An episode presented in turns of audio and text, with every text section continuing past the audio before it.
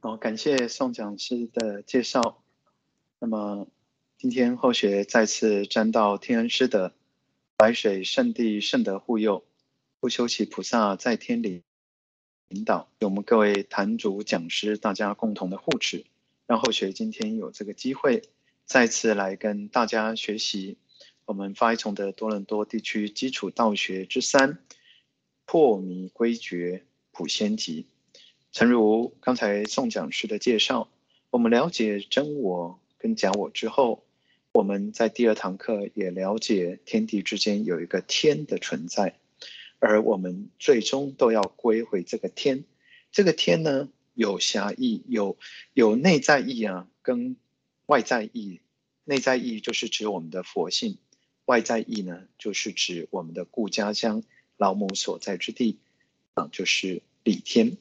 那么第三堂课呢，很自然的就要探讨我们要如何归归这个觉性，如何归到我们的故家乡的方法，怎么样能够在红尘这个滚滚之中啊，能够时时刻刻保持自己的觉性，而不受外在虚花假景的迷惑。诚如前面善歌那那位女士，不要以为自己的一点小小的成就。而越抓越多啊，舍不得放手，而忘记了我们最终要回到天上啊，要归回自己的本位，普自己在天上的仙籍。那么今天传题的资料来源呢啊，分别是如下：第一个也是三天主考院长大人演说《天道真理讲义》的中册，这是二零零九年明德出版社出版的书籍。第二本。就是我们仙佛所起着的《神仙集》啊，我们既然要归回啊立天，那我们在天上呢都有一个自己的仙籍啊。那么仙佛就告诉我们啊，这个《神仙集》是二零一六年崇德道务中心所发行的啊，这个训文。第三部呢，就是也是仙佛所著的训文，就是《道脉传承录》。那啊，就是。这个回天之路啊，那么自古以来呢，啊，怎么是用什么样的方法？啊，历代有没有一个啊学习的方式？那我们在人世间而言，有很多的宗教法门，那么如何才是一个真正啊回天的啊法门？啊，这是在《道脉传承录》啊，先佛所批示，二零一七年啊，就是光辉道务啊，光辉文化所出版的。最后一本书呢，就是啊，北海老人，就是我们十五代祖他老啊所出的《礼数和解》这一本呢，是一九九三年哈如意出版社所出的书籍。所以今天传递的内容，就是由这四本书籍里面呢啊为大家做一个的归纳和整理。首先，我们在啊前言的部分呢，我们活佛老师在《神仙集》啊土龙珠这一部这一篇训文里面啊有讲到。一点金光上天赐，越修越明，乐欢心。赤子心怀常保持，乐观进取智慧纯。举足为法标杆立，建立品廉方这个芬芳心。先佛再一次在肯认我们是来我们的灵性呢，是来自于上天。那么到了人世间呢？啊，这个受到人世间这个五浊恶世的污染，七情六欲的干扰，所以呢，这一个金光呢，它就外面呢就沾染一层污垢。那么，所以我们所谓的修行呢，就是要让原本的佛性呢，能够再次的啊，时时的绽放光明。那么，所以就要靠修行啊，越修越明了。那么修道的乐趣呢，就是怎么样？就是得到快乐，所以这快乐是在内心的啊，常明，常常保持清明，所以呢，不受无明的干扰，不受轻这个这个执着挂碍的这种束缚啊，这是修行的价值啊，其实就是自由。那么修行呢，要我们常保赤子之心呢，赤子之心就是佛心。能够让这个心呢，在遇到困境的时候，时时刻刻都能够让我们保持乐观汲取。那么靠的是什么呢？靠的不是说啊我不在意啊我没有关系，其实不是，而是呢借着我们佛性里面的智慧啊，这个时时刻刻都能够展现啊，能够有好的心境、好的想法、好的待人处事的这种这种态度。啊，一直积极乐观，所以修道啊是积极的，修道啊不是把所有的这个这个事情都丢掉。所以我们有时候呢，这个这个从这些啊这些人这个讲述的里面呢，哈，比如说我们讲要放手，那芊芊也许会问，那我什么都放了，那不是很悲观吗？不是很无为吗？啊，不是很消极吗？其实不是，放下的是执着，提起的是智慧，所以。这个是我们要借着修道啊，就能够辨明真假，放下假的，提起真的，这才是修道的真实意。那么依此呢，举足为法标杆立啊，我们举手投足呢，都是啊作为别人效法的方式啊，尤其在这个很多动荡社会的不安的环境之中啊，我们要如何去应对啊？那我们。身为白羊的修士啊，其实就是众生的一盏明灯啊，提醒众众生以自己的觉性为明灯的灯塔的根源啊，然后呢啊，这个树立标杆模范，最后呢啊，因为利益众生呢，所以能够建造莲品芬芳心啊，就是从我们的自信德性呢，利益众生之后，到我们百年的时候啊，众生都会怀念我们。啊，就像历代的圣贤也是如此，啊，所以这个是仙佛啊，就是把我们从这佛性降世到人世间，在遭遇困难，如何啊，这一生的的目标啊，啊，能够就在这这几句话里面呢，就表露的哈非常的完完整，所以我们今天就要来看，在这个过程当中呢，我我们有碰到一些什么样的问题，如何去用正确的智慧啊来解析。这是我们今天这堂课所要跟大家分享的啊几个重点。首先呢，老师在啊这个我们济公活佛在神仙集里面呢，呃有好有有好多个这个花朵。这本神仙集是一本后学自己感觉非常美丽美妙的一篇训文啊，里面不管不只有好的德性，而且呢借着植物啊，借着花朵来绽放。德性的馨香，那么所以这一篇的这个训中训叫做天人菊啊，顾名思义呢，就阐述天，阐述人，而且阐述最后生命的绽放啊，天人菊。我们来看这这几句话的这个天，老师讲啊，天行健，君子自强不息，报道无为，奉献无私大功。所以这里谈的是人的天性。啊，总是自强，所以修道是积极的，修道是乐观的，修道是进取的，啊，修道不是啊，不是被动的，啊，不是无为的，啊，那么人呢，这个佛性呢，降生到人世之间呢，受困于八苦，啊，八苦大家都知道，就是生苦、老苦、病死啊，病苦、死苦、爱别离苦、怨憎会苦、求不得苦。以及五阴盛苦，啊，这这些呢，这贪嗔痴慢疑啊，还有我们这些生老病死啊，谈的是什么？谈的就是身跟心啊，身体会毁坏，身体会遭逢生老病死，心呢有爱别离，有怨憎会，有求不得，所以谈的是身跟心。那么，所以这个就谈的是一个是真，一个是假。那么最终呢，要怎么样？要借假来修真。意思是什么呢？虽然这个假体有时间的限制，虽然这个心呢会虚虚晃的变换，但是呢，我们要以自己的佛性呢做一以贯之。这么一贯道啊，就是以佛性来引导自己的心，来引导自己的行为。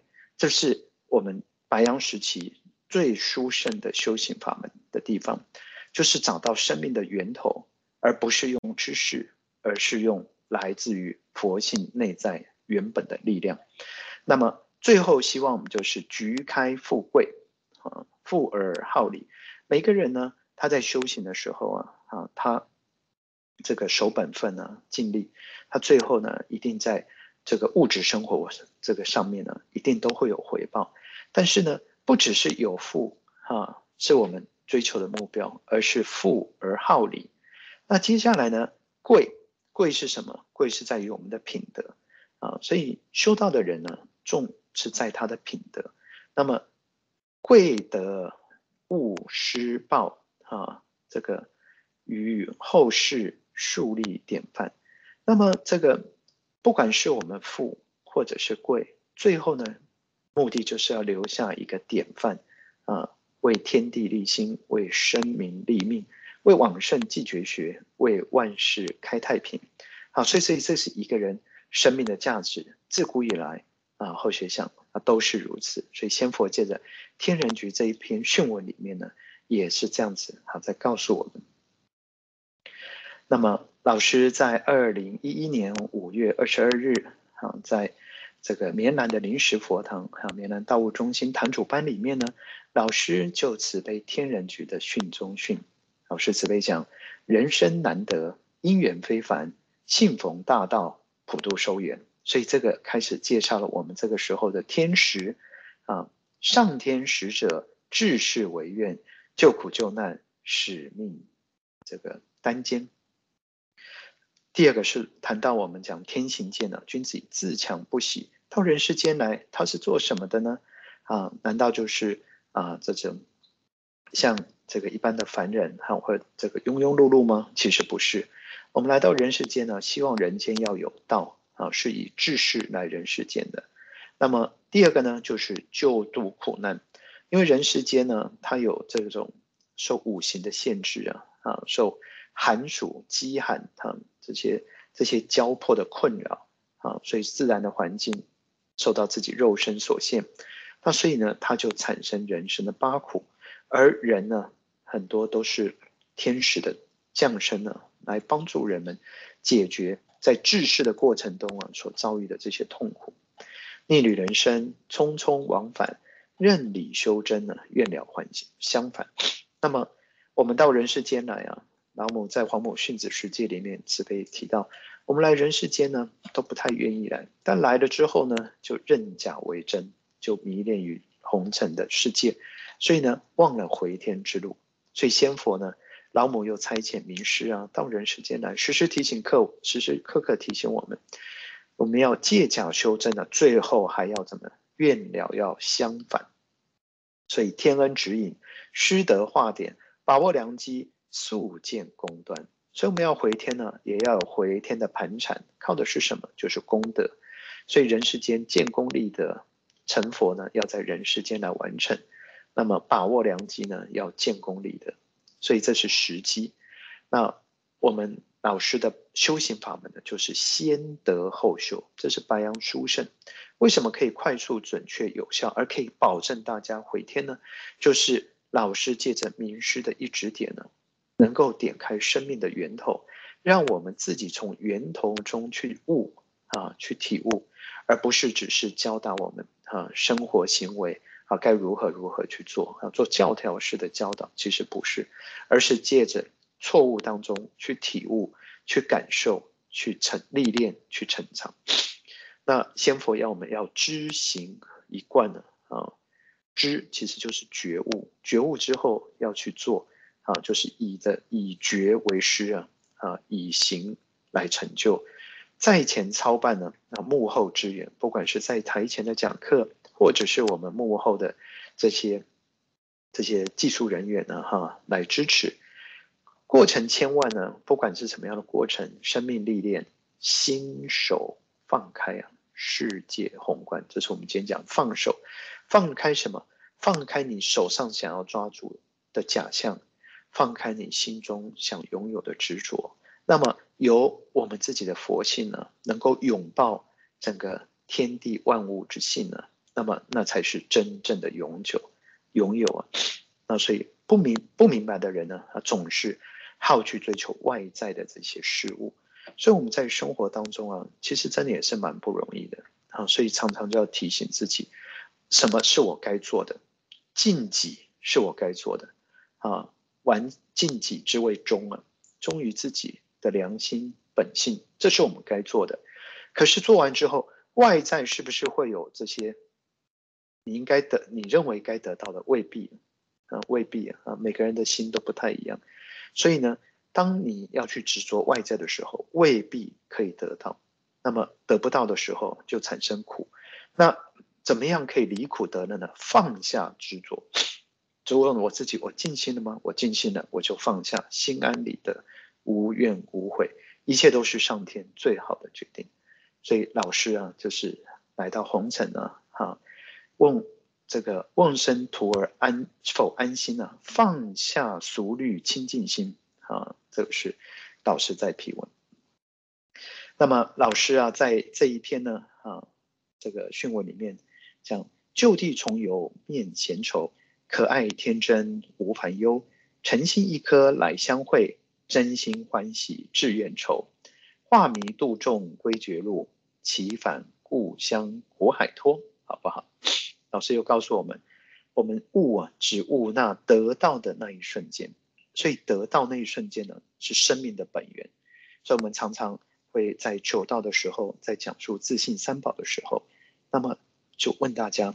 啊，我们在整个求道的过程当中，求道的那一刹那，你在想什么？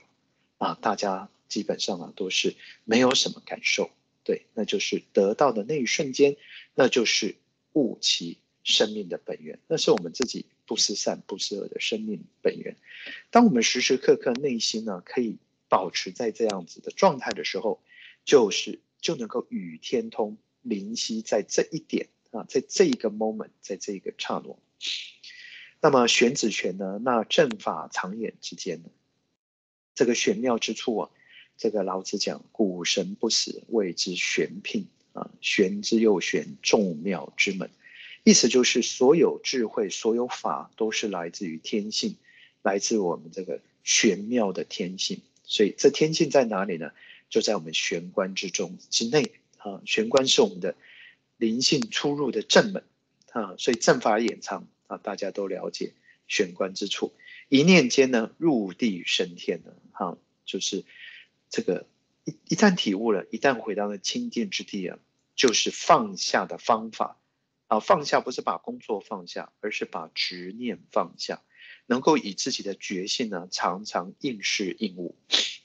修的办的呢，其实都是借假名真言，隐秘入物化万千啊，所以。外面这些事情呢，生命种种的体悟啊，都是让自己由迷归觉的一些历练的试金石。所以，这个跟我们 原本呢，在修行之前呢，就不太一样。那我们修行呢，就会觉得说，哎，我要抓到外在的，要有好的这个爵位，要有好的这个入位啊，这个是我们一般在。求神拜佛的时候，我们会希望的，但是修道啊，他就不是这样子。修道呢，他是借假修真，他不受外界假象的迷惑，所以呢，他得到了也不会有什么大喜，失去了也不会有什么大悲，心情呢总是清清楚楚的保持在我应该要做什么事情，这样能够呢引迷入悟化大千，聚了散呢，哈，这个。这个不管是人人聚人散，或者是财聚财散，都是缘劫本有深浅。珍惜来世几十年，修持百年，诚心看得见；纠纠结结，今生做了坏。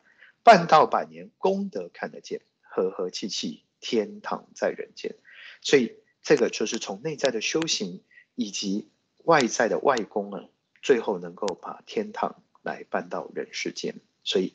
天堂在哪里？天堂就是由我们双手亲身来建造在人间的这个这个佛国啊！金佛告诉我们，那就是这个意思。那接下来呢，就进入我们今天的主要两个题目。这两个题目呢，是《天道真理讲义》啊啊里面的两个题目。第一个题目是呢，啊，听说要回天呢，但但是这个西天之路与现在这种做法。为什么从前没有听说到，没有听到说呢？现在才有呢？啊，这个后学呢，最近也有一个体会哈，就是，呃，我们一般的这种啊布施啊啊这种布衣啊啊这种救济贫苦啊这个我们都很常见。但是有人就问说，哎，奇怪，我们道场怎么好像都是在上课啊？啊，也没有听点师啊说要这个也是有啊哈，但是我们大部分的时间都在上课。那这个修行的方式跟别人哈，这个参禅打坐啊，啊这种这种这种布施啊，哎，这个怎么好像比较没有听说过呢？是现在才有的吗？啊，这是大家第一个常会遇到的问题。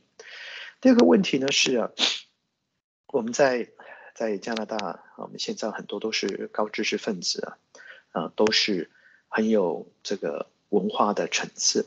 那么第二个问题就是，我已经是一个熟经书熟读的人，那只要参考经书就可以了。那为什么还要带什来再得什么信理真传呢？意思就是，我为什么还要求道呢？我是一个好人就好了，为什么要求道呢？我每天都有诵经呢，啊，我为什么还要来求道呢？啊，我都有布施啊、持戒哈，这个我都有做，我为什么还要来求道呢？啊，这是第二个。我们也是一个很好的问题。那当然结论呢？啊，从仙佛的讲述里面呢，我们可以了解，玄关一点呢，千经万典呢，皆印证。修办因缘呢，啊，这是我们白杨时期非常殊胜的修行法门，要能够擅自把握，要能够真正的有所体悟，来逐开成佛之路。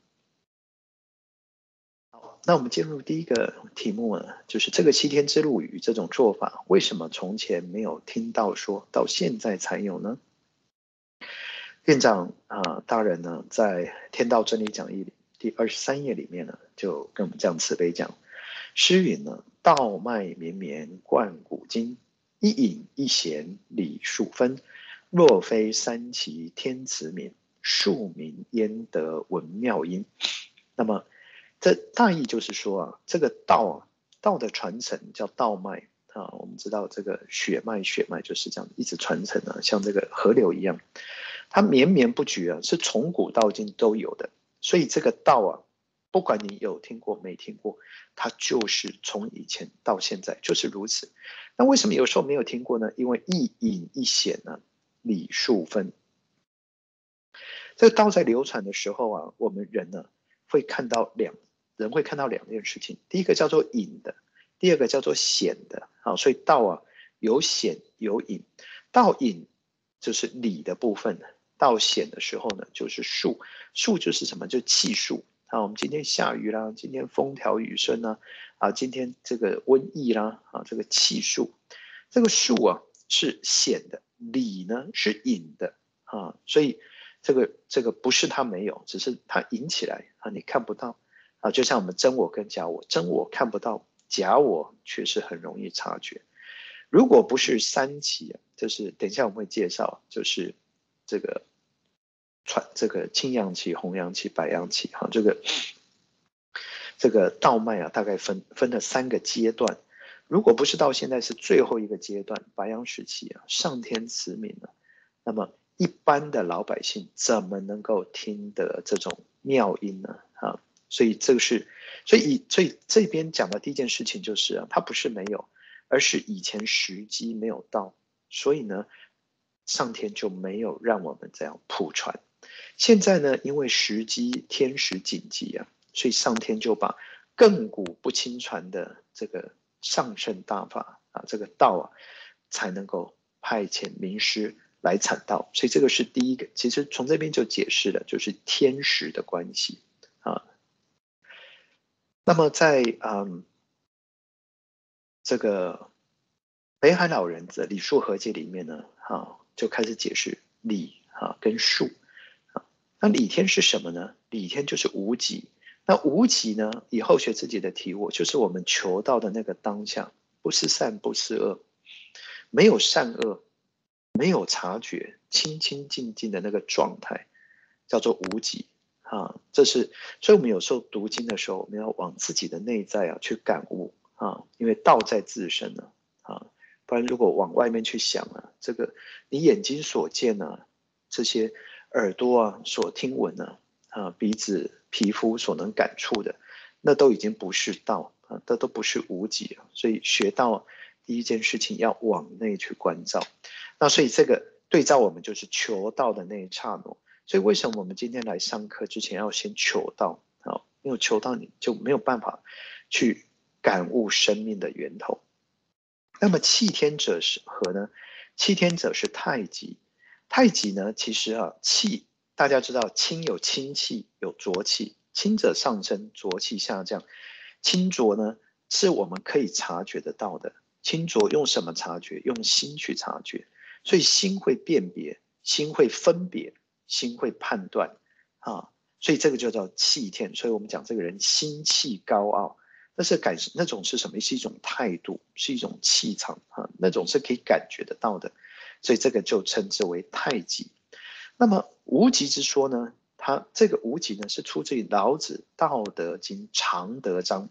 常就是恒常不变的，德就是德性。二十八章啊。那么这一段里面讲，知其白，守其黑。那这个黑跟白啊，都是靠知道，靠的是什么？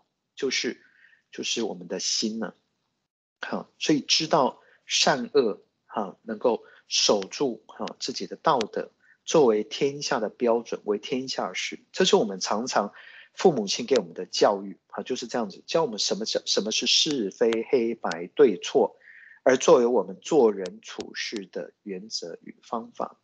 那么这个方法呢？常德不特，我们常常去这样子去做，然后呢，不改变，最后会复归于无极。这什么道理呢？这个是后学有自己的体悟，是这样，就是当我们做久了以后，突然就会感觉，哎，我这样做，别人也这样做，我们常常啊，就有一种美好的感受，美好的感受，就你看别人一看，你就知道，哎呀，这个看起来，这个这是一个守信的人。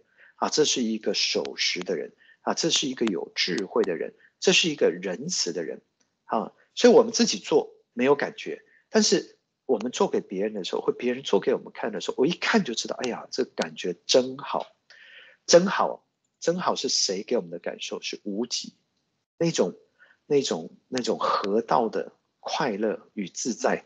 所以，当我们这样常常去做，每一个人都如此的时候。我们就突然可以体会到，哦，原来啊，我们生命里面有一个真正快乐的泉源，那个是一看就有，那不是我们学来的哈。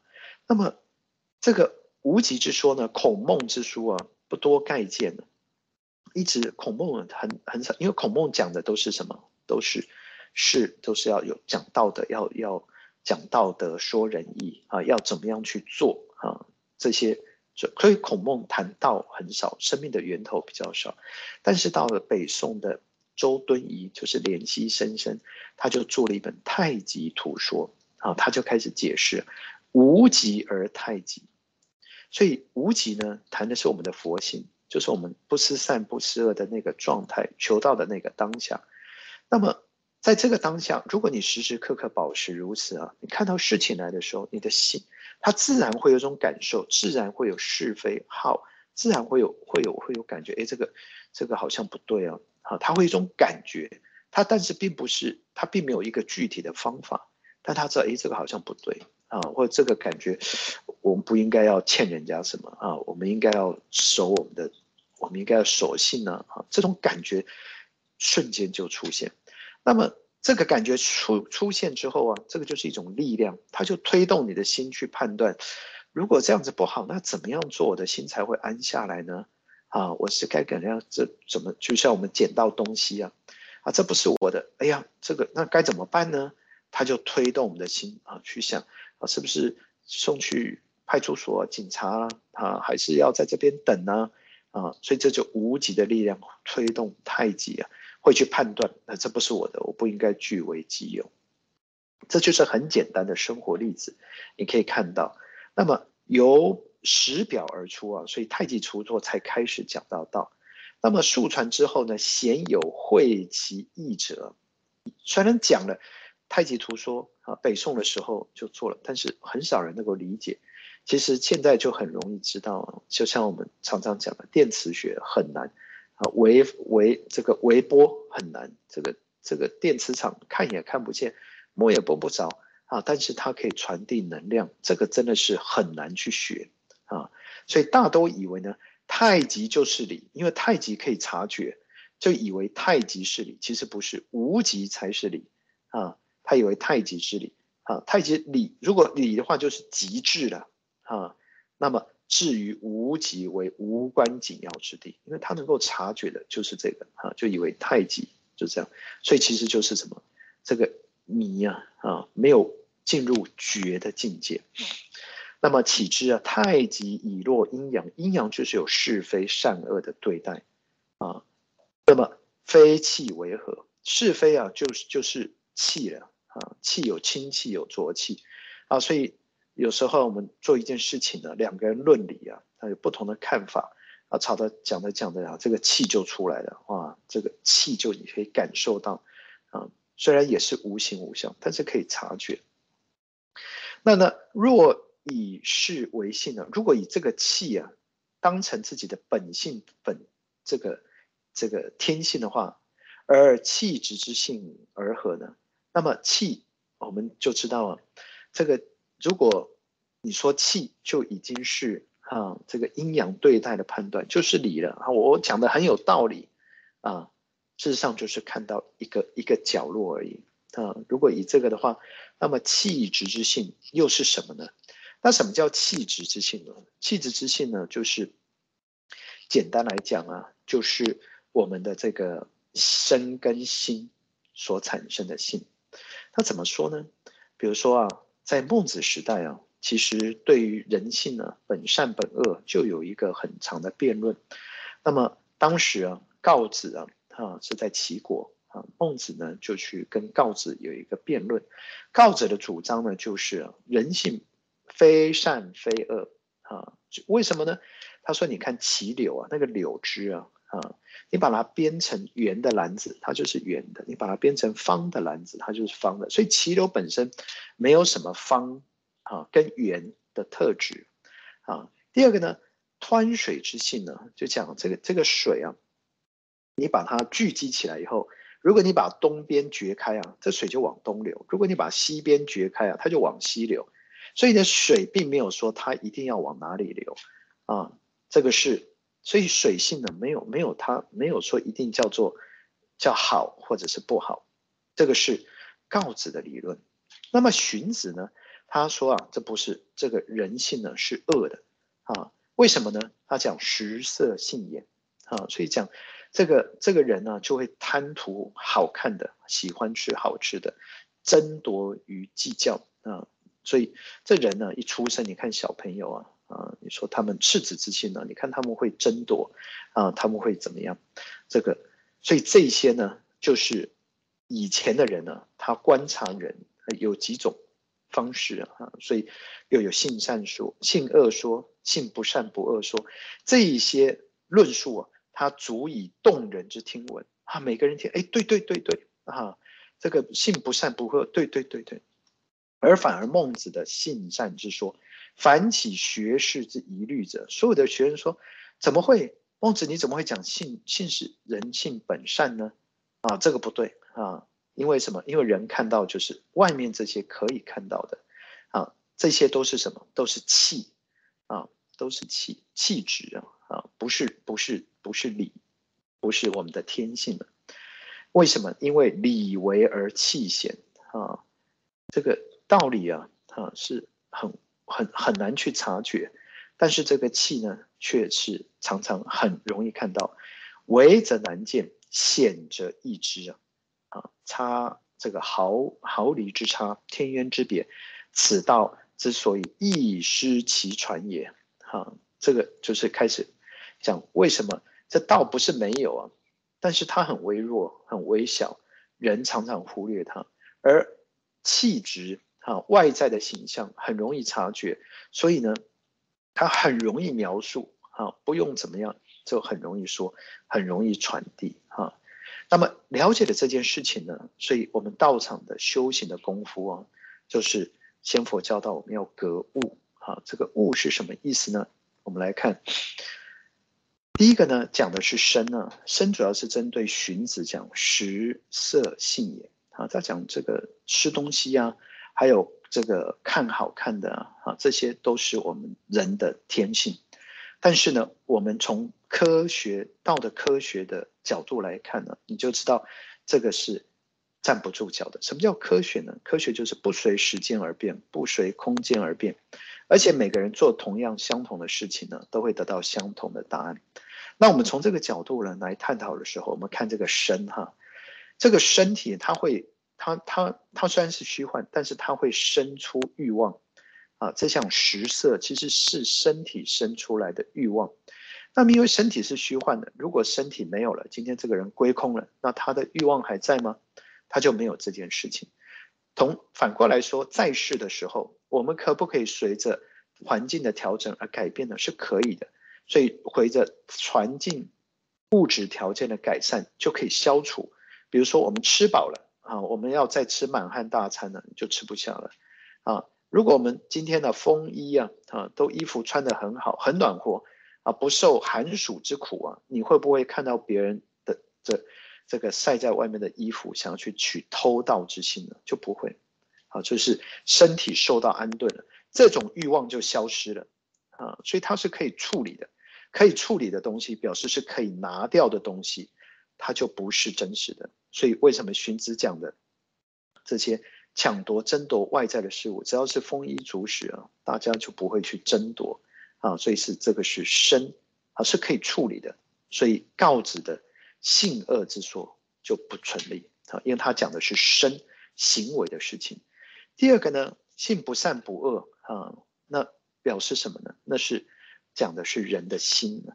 那么心呢，是来自于意识啊，意识他所生的情啊，喜怒哀乐爱物欲啊。它也是不真实的，它可以透过什么？透过教育，由智慧引导来改变，也就是佛家所谓的转世成智。所以，我们道场其实在做的是这件事情，而一般的慈善机构做的是这件事情啊，把身体的事情啊安顿好。那你说重不重要？如果身体都没安顿好，我们今天也没有办法来这边上课。所以，这是最最基础的事情。那每个人呢，到了这个。衣食无虞的时候，他就不能停在这个阶段，就要开始来接受教育，啊，来让自己转世成智，不然一直会执着在这这种身的这个这个状态，而心呢就会执着在名利的状态，所以要透过教育，这是我们道场在做的事情。那么第三个呢，就是自信。那么道场教育呢，哈，自信是实相，所以自信不是道场可以给你的，自信也不是学校也可以教你的，自信呢。它所生出来的是什么？是仁义礼智的心。这些仁义礼智，他的心生出来，它是实相。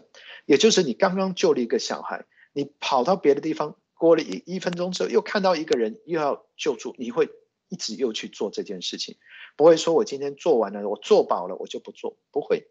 义呢，看到不公义的事情，你就会就会开始去去一直去做这件事情。所以仁义礼智啊，不会像这些可以转变。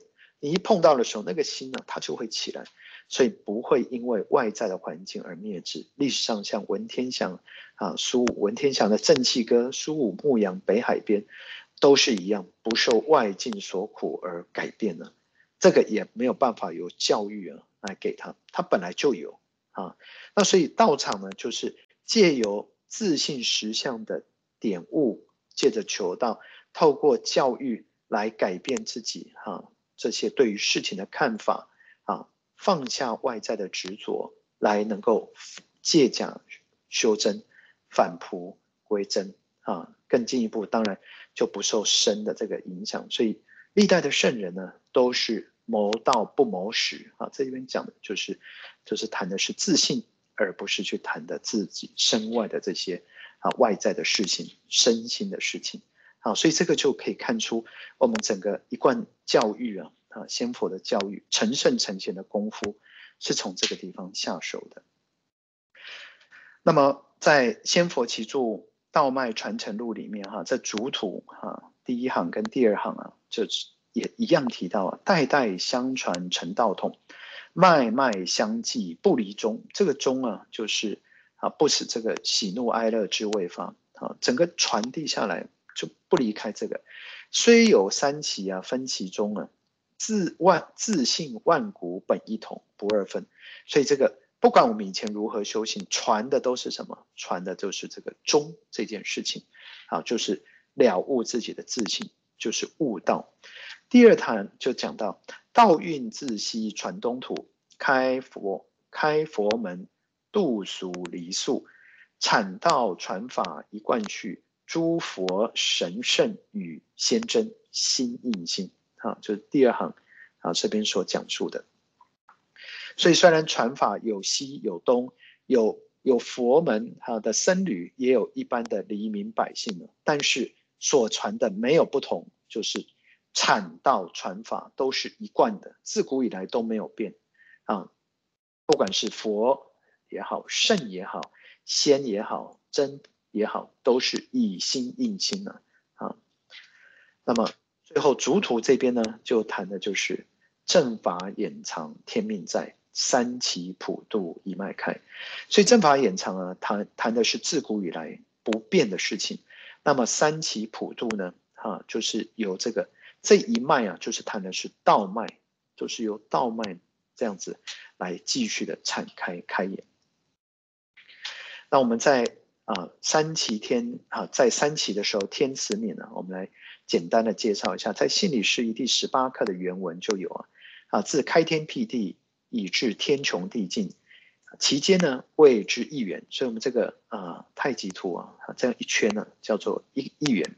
一元呢有子丑寅卯辰巳午未申酉戌亥十二会哈，这个叫这个十二会。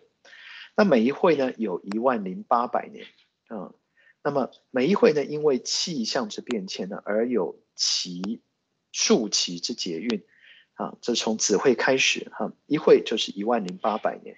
那一直到最后呢，十二会完了之后呢，就是十二万九千六百年啊，所以从这样跑一圈呢，它就是以十二万九千六百年，就叫做一个元。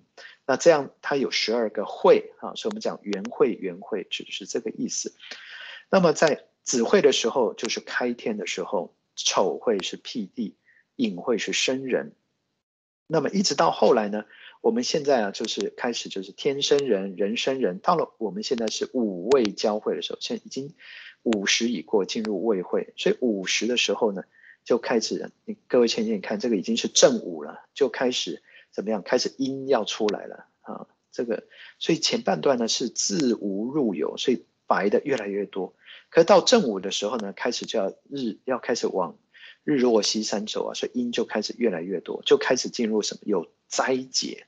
那有灾劫，那么第一起呢，约青阳劫或者青阳期，它是在伏羲时代，当时是龙汉水劫，所以历史上有很多水灾。第二期呢是红阳期，也是在武会的时候，因为文王的时代啊开始啊，到清末明初的时代啊，就是当叫做赤明火劫，历史上就第一次世界大战、第二次世界大战啊，都是火劫。第三节呢，第三期呢，就是白羊时期。白羊时期呢，就是五位交汇的这个时候。那么这个时期就是炎康风劫啊，所以我们现在有原子弹呢啊，这个这种风劫。这个时期呢是弥勒佛掌天盘，济公活佛掌道盘，有八十一个劫运呢啊，所以这个时候灾劫就非常的多。这个从元会也知道，这黑色的越来越多了啊。那么将办理末后收圆大事，度回九六元佛子。好，这个就是天时天运啊，所以大家在这生命的当中要知道天时天运的所在。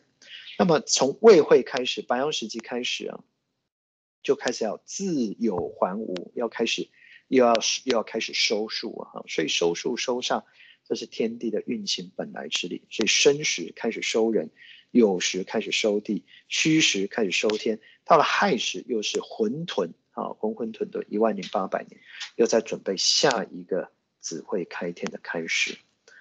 那么因此呢，每一个其道劫并将，以度良善之人进入道中，恶孽之辈打在劫内，自啊数自隐晦生人，以至于今呢，众原子生生死死，贪恋红尘佳境，迷失本来灵性性灵呢，既不知从何而来。复不知寻路而归，越沉越迷，越迷越坏，世风险诈已达极点，因之酿成空前之大劫，故曰三起末劫。所以三起末节讲的就是啊这个啊这个魏惠时代啊白羊时期的开始的这些劫难啊，那人心呢就开始啊不古啊啊失道的原因。所以大人院长大人有慈悲讲：诸位睁开慧目啊，细观天时，已至何年何月矣？此正非常时期耳。世界上科学原子之进化，乃亘古所未闻未见。而今一旦昌明全球，此何异哉？曰天运所致也啊！所以很多的文明呢，一直发展呢，科学一直发展呢，啊，天运所致。但是呢，然而科学未发明之前，亦有科学原子乎？啊，就是这些原子、原子弹的理论呢，哈，这些在科学没有发明之前，是不是这些道理都存在呢？当然了，本来就是啊，所以当然呢，不能认为无有啊，哈，所以你没有发现，但是你不能说它没有。原子之原理，既古啊，自古既存于天地之间。古时所以未闻未见者，乃天时所观，数未至耳。所以这些科学家还没有来到人世间呢，这些现象本来就有，这些理本来就有，只是没有人把它发现出来。为什么？天时气数未到而已。今时天道亦然，所以这些科学是如此，我们今天所讲的道也是如此啊。后学常常觉得道啊，就是内在的科学。啊，那么也是如此。自古及今呢，举凡圣贤仙佛，皆有此道实修，始刻有成。世俗之人，所以不能得闻者，这个单传故也。所以一般的人得不到，是因为什么？天时没有开，所以当时都是单传独授。这是谁的？谁的意思？老母的意思。那么，但是呢，今值末劫之时。皇天将信理心法普传于世，使人人了明真法，使人人返璞归真。尔人信逢佳期，得而修之，使千万之信。勿以少见而多怪。所谓得之易者，天时使然也。所以，我们现在得到这么看起来这么容易啊，是是凡夫是是民都都可以得到。为什么？不是人，而是天使，而是老母之命呢。所以这也是万幸的。为什么老母会降到？因为天使灾劫来了。好，所以这些都是一环扣一环的。如果亲师之呢，将无所终啊，诸啊尔诸修士可不胜乎？好，所以这我们就了解这个后面有个天时天运的关系。那我们再来看这个。仙佛奇著《道脉传承录》主图二高风亮绝本训的这第一行，天运枢机啊啊，这个书竹出，这个上天呢、啊、借着这个这个竹图啊，把天运的这个很奥妙的这些禅机啊，借着这一本这一篇《道脉传承录》啊，都都告诉我们，禅门命宝临终物。好，所以我们修道以后，我们讲说紫竹林中观自在。我们求道就了解我们自己的紫竹林在哪里，都是借着外在的景物，其实在描述我们自身。哈，那么这个是讲到我们的自信。如起室中火在入，这讲的是天运。这个室呢，就是佛门哈，这个弘扬起啊，就是佛佛教盛行，佛门大开。但是呢，进入白羊期的时候呢，就是儒家应运啊，这是谁的意思？上帝的意思，老母的意思，这不是我们人呢啊，所以这个就是如起室中，而且进入什么？进入火灾，火灾啊，就是平民老百姓，我们家都会生火嘛，所以火灾指的是平民老百姓，所以修行人就不是在寺庙僧侣之中，而是在寻常百姓之家。那么，那每个人他不在。寺庙他怎么办呢？一指玄黄归绝路，每个人来求道啊，啊，找到自己的这个返乡绝路啊，就是自己的佛性在哪里修行呢？在自己的家中修行，以儒家的修行功夫，父慈子孝，兄友弟恭，来最后脱出人生的苦海。这是现代时期白羊修行的法门哈。接下来呢，哈，第二段呢？就讲到，术既至术士呢，成仙主。所以，我们虽然现在有不同的修行的方式啊，先得而后修，但是跟历代圣人的志向并无二致啊，跟我们自己的历代的先祖的传承并无不同。那么，道载九六返尧都啊，借着修道啊，带着我们九六众缘佛子啊，能够返回我们李天啊，我们顾家乡，在人世间呢。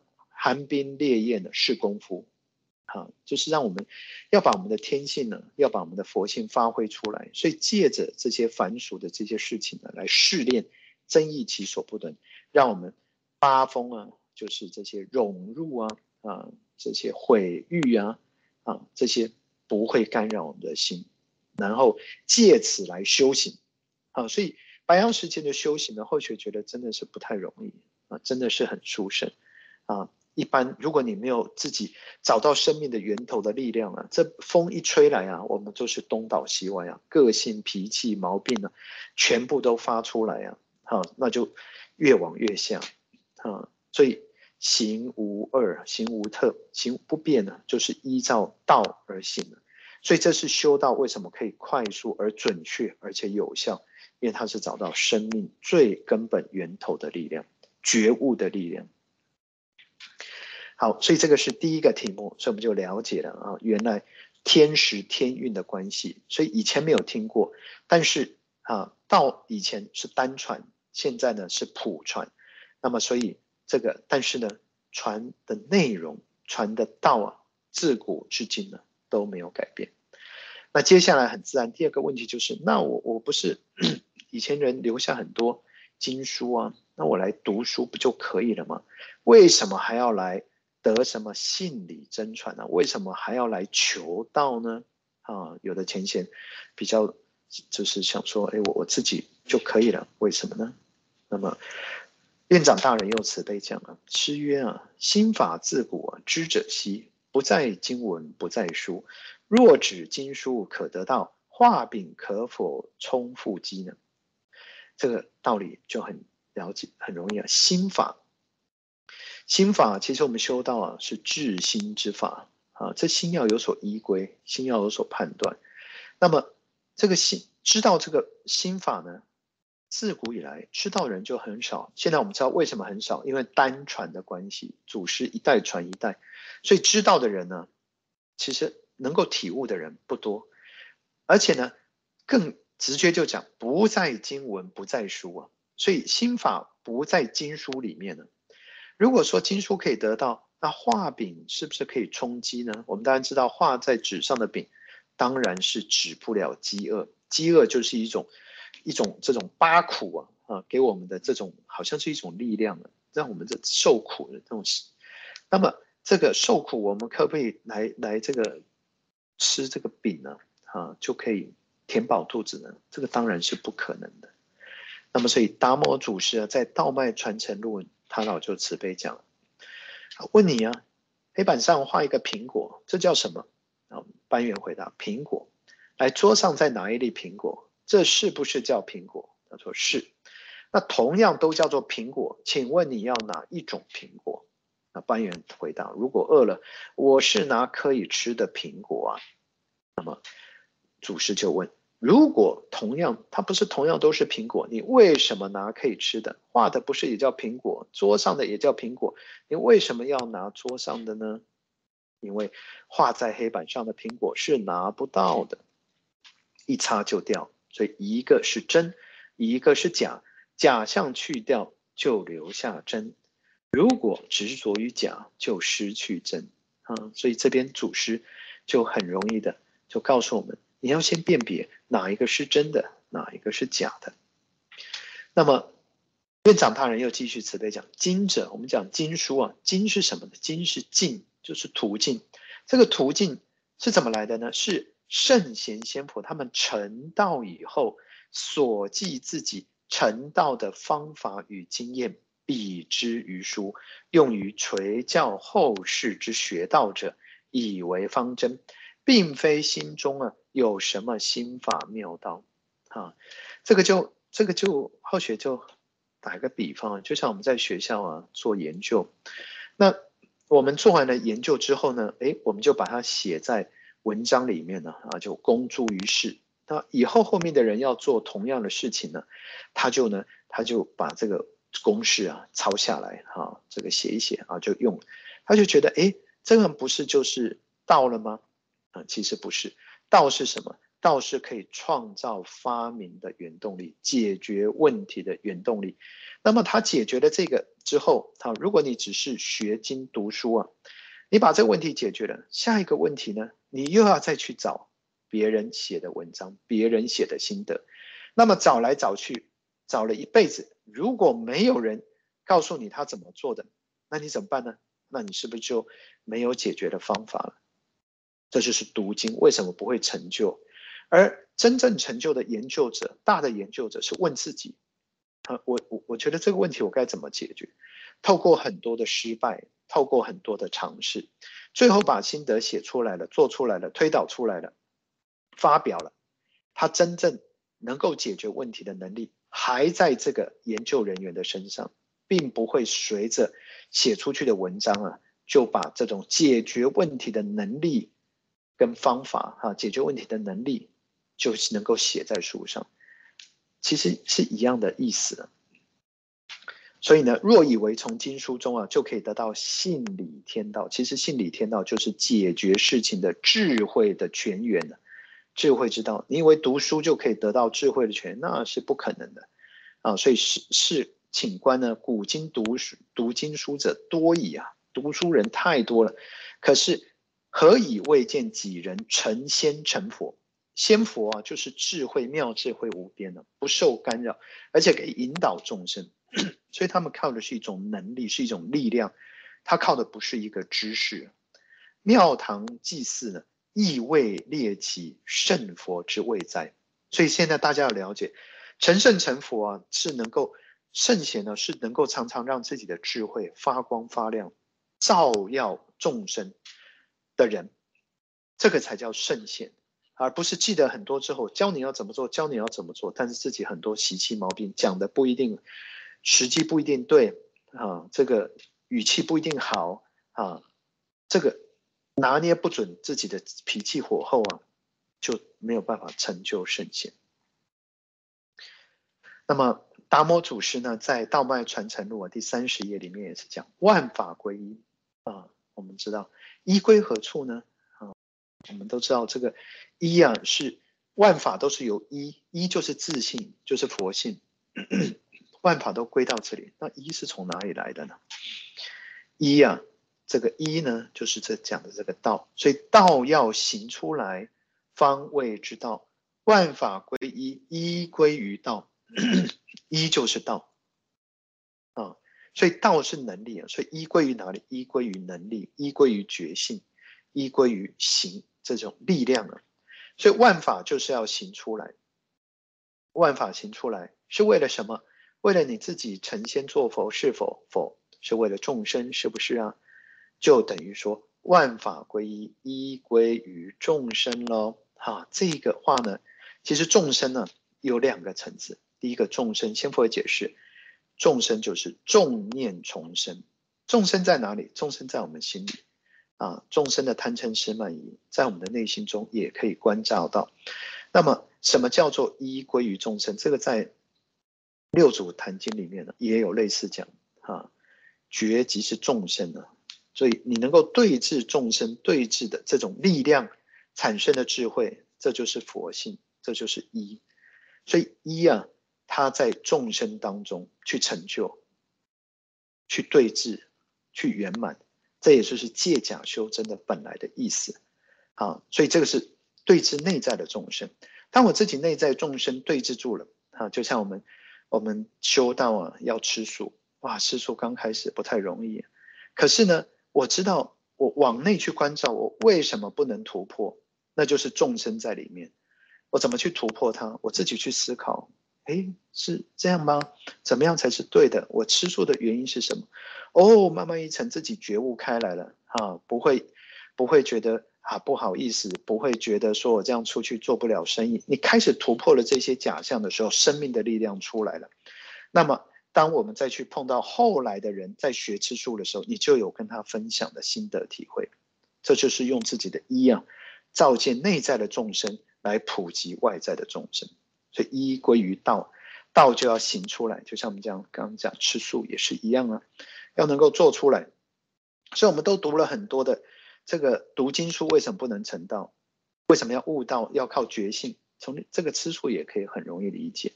好，我们吃，我们读都知道啊，这个要要戒杀放生啊，才可以躲避灾劫哈，躲避现在的瘟疫，躲避现在的这个 COVID-19。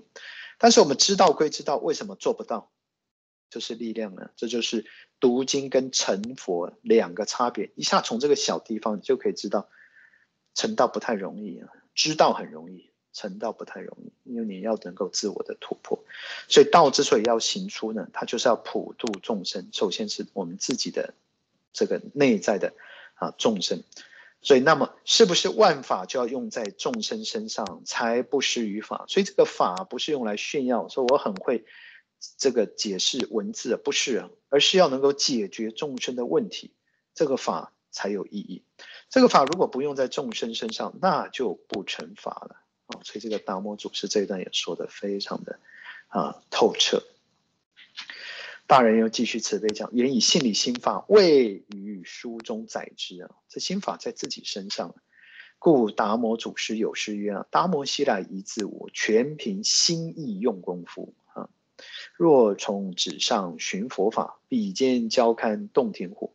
洞庭湖这么多的水啊，拿毛笔去沾呢、啊，沾把洞庭湖的水都写完了，你要。写成了这么多的佛法，你要在里面去找啊，去你找都找不到啊，因为找错方向啊，这个是非常重要的一些一些祖师的交代。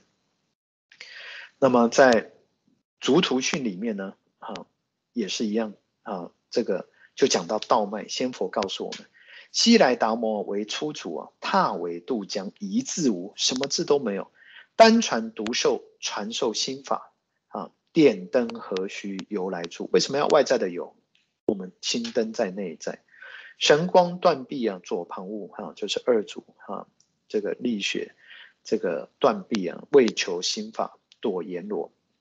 僧璨相承的道信祖，僧璨就是三祖啊，道信是四祖。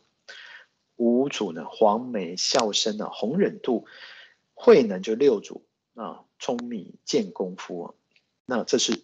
祖师的传承，心法的传承，传承什么？明心见性，明心见性本来路，不惹尘埃自如如。迷时失度当觉悟，悟了自度出成数。啊，不立文字啊，莫直书。这就特别在强调，心法不在书上，不在纸上，不要执着，只传心法，不传物。所以传到体悟的时候，体悟之后，这六祖就就出去弘法利生去了。啊，不是那个衣钵啊，不是那些衣物，不传物。如起世中火灾入，所以到了六祖慧能呢，是传法下去，就是有白马二祖啊，一出家啊，一一一俗家，一一出家，这个就开始很重要，在禅宗传法就开始进入什么呢？啊，如起儒家要开始兴起啊，这个弘扬实情呢，就开始慢慢完成了使命呢，要进入。寻常百姓家，日后三期开除开普度，啊，所以在六祖的时候，在整个道脉传承，它就有这个很重要的时代的意义。接下来大人用慈悲讲，古佛有诗曰：“道是路，理是法，千经万卷证明它。”所以千经万卷呢，是来证明这个理啊，这个这个道啊，这个汉末文章满天下，并无一人知道法。经纶纲史人人读，只少一点路便差。那么这一点呢，后学自己的体会，这一点就是觉性。有这么多的方法，有这么多的路径，哪一条是对的？如果你没有那个正确的觉醒，读了这么多的方法路径呢，不会不一定会成就。丹经云呢，丹经就是道家的经典。任君聪明或严严明呢，不遇名师莫强猜。名师就要给你指点。这个就好像，还有千经读熟读千经万卷呢，不如名师一点。这个后学呢比较体会啊，就像在我们在学校教研究生一样啊。研究生呢读很多书，所以我们从来不叫研究生读书啊，读书是他自己要去读的。但是，那为什么一定要有个指导教授呢？指导教授是在学生做了很多事情之后，他要给他一个决定，指点一个方向。这个方向好像不会成功，不要做，再往这边走了，我要往这边去试。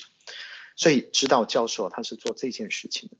那这个不是后学自己体悟，各个大学的教授也都是如此。后学有一次啊，去在开会的时候啊，碰到新加坡大学的一个教授，啊，他是这个美国伯克莱大学啊，有一位非常有名的这个胡教授的学生。那后学就很好奇啊，这胡教授啊，是我们半导体领域的啊泰斗啊，啊，他得过美国总统奖啊，啊，奥巴马颁奖给他。那所以后学就很好奇，这胡教授在你当学生的时候，他教了你什么？这个这个这个这个新加坡大学的教授就说，胡教授没有教我什么。我想，哎，奇怪，那那那你去 Berkeley 去学了些什么？后来他想一想，他说哦不，胡教授，我从他身上学到最重要的事情就是看他解决事情的方法，解决事情就是判断。他为什么这里往这个方向走，这个方向不走？这叫名师一指点。人人家给你一指点呢，你就少走很多冤枉路啊！啊，所以这种指点的能力就是道。后来达摩祖师啊，又接着也慈悲讲，在道脉传承录讲。所以自古啊，真经不在纸上，唯有你自己啊，身上去探讨去找，方能找出你自己的生死关门。文字看多了。说多了，它归咎还是文字，做不出来，行不出来，就不是你心自己从心性中去发掘，体悟到了，方是心之法；体悟不到，法就无法成为心法。所以这边就很清楚了，要什么叫心法？心法是自己体悟到的，叫做心法；体悟不到，那只是一种知识啊。所以《心经》这一。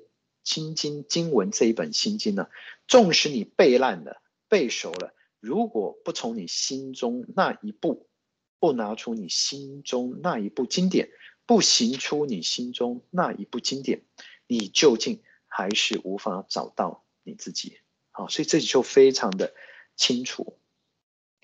那么大人又接着慈悲讲：诸君将此一物啊，自知非得道。无以明信理心法也。就像我们不来求道，我怎么知道不思善不思恶的那个生命的源头是什么？你没有办法。即使各位前前现在求过道了，请你来描述，你也讲不出来。所以求道不是来加入一贯道啊，加能加入就可以离开，但是自己啊叫做须臾不可离也。我们每一个当下行住坐卧啊，脾气的控制，随时随地。都需要啊，啊，这跟加入宗教是没有关系的，但是学习体悟却是一时一刻不能够离开。自古以来的也是有这个困难呢，所以孔门的高贤子贡啊，子贡非常优秀，做人非常的成功，但是常常能够常常感叹：夫子文章可得而闻，信理天道不可得闻呢。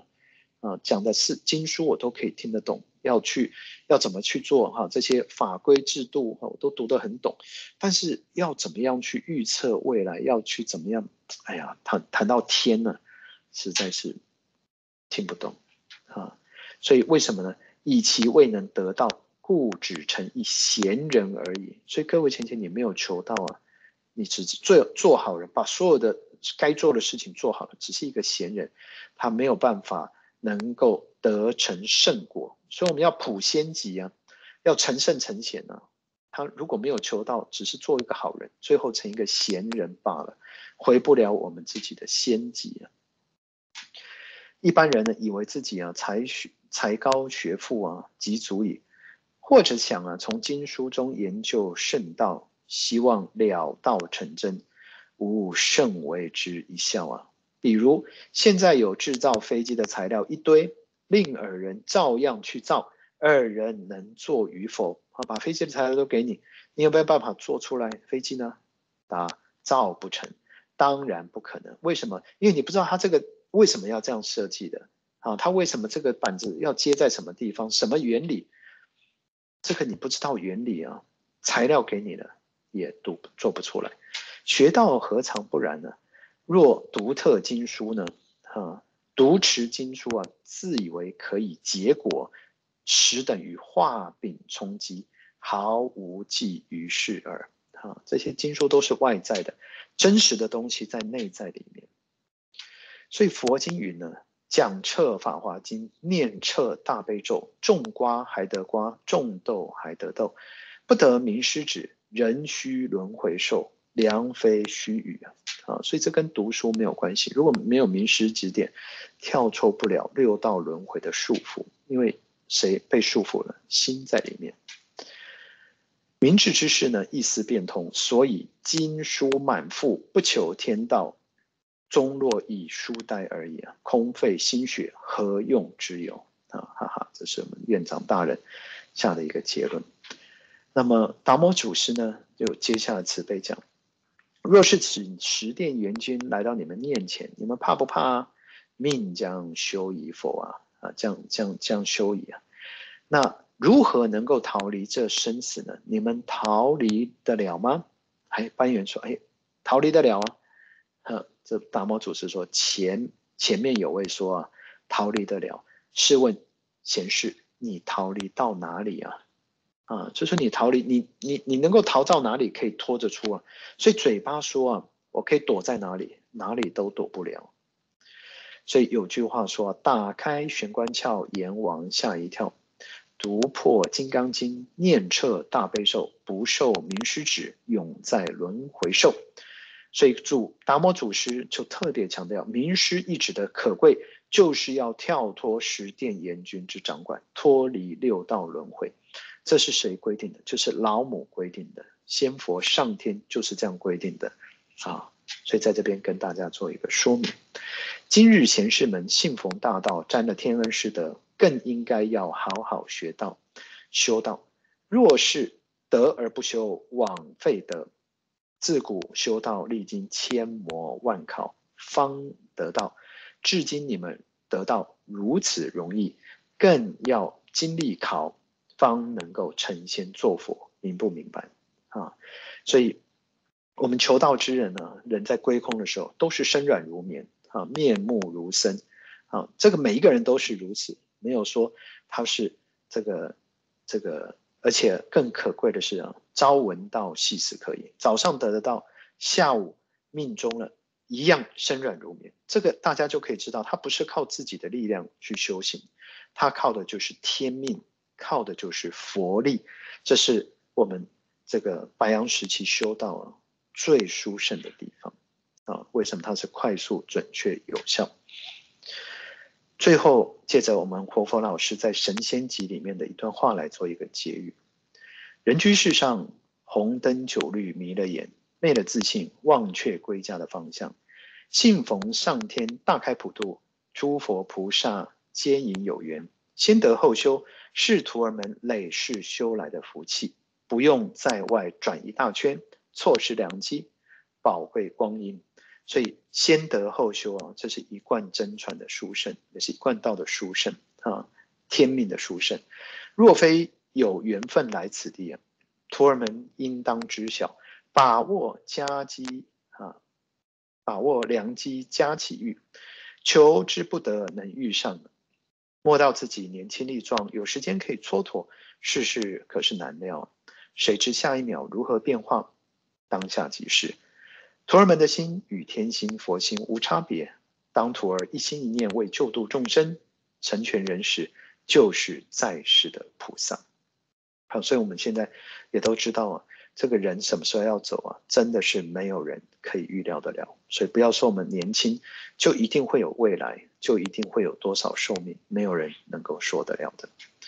诸事道理啊，并非懂得越多越好。要能够豁然贯通，才不会被外相给障住了。可是修道是往内的关照，因此借着玄窍一点，千经万典皆印证。所以道跟宗教啊，道是内在核心的力量，而宗教是这个发散出来的时候应用在万事万物上面啊。所以的的这种这种媒介跟途径，所以我们讲这个像这个粥啊方法。啊，不要把方法当成是生命的本质。但是没有这些方法，那么这个佛心本性呢，也没有办法去救度众生。所以他们两个是互为表里，一个是外面的，一个是内在的啊！不要把外在的表象当成是内在的实相。好，所以这是道啊跟宗教啊，他们另外一种方式可以理解啊，不是谁高谁低，而是它互为表里，一个是力量啊，它是真实的；一个是方法器物，它是假象，但是。借着假的，把真实的力量表达出来，来解决我们每天的问题。所以他们两个是互为搭配。所以有的人说，那我我在中其他宗教，我我是不是可以来求道？会不会有影响？当然不会影响啊，啊，当然不受影响。好，这些观念呢，希望大家借这堂课都可以都可以了解。好，所以能够悟其中啊真实义，好自报道啊真修办，体天心应运度化。万劫年将再不修不办呢？错失良机。问问徒儿，还得再等多久啊？都知道吗？啊，所以眼前呢就能够掌握先机，何必再等万八年？老师有慈悲讲，因缘胜殊胜，突破万难登啊登天路。人生路啊漫漫长路，多少体悟在心中，扫除世俗之烦恼，来找回天真赤子容。每个人殊胜呢，因缘要自把握。问自己修办之之路始终如一，是否肯定？问自己修办之路如何走，是否明白？问自己修办之路如何坚持，心志不移，是否有方法？有此生光阴稍纵即逝，如何把握宝贵光阴，在此生中逐开成佛之路？每一步，每一个足迹。都得亲自走过，这一切感恩天赐，感恩周遭一切境遇，磨练心智更成长。那么后雪今天就参参差訾学讲到这边，讲不好的地方，后求仙佛慈悲赦罪。啊，各位浅浅多包涵。最后并祝福大家圣凡并进，福慧双收。谢谢。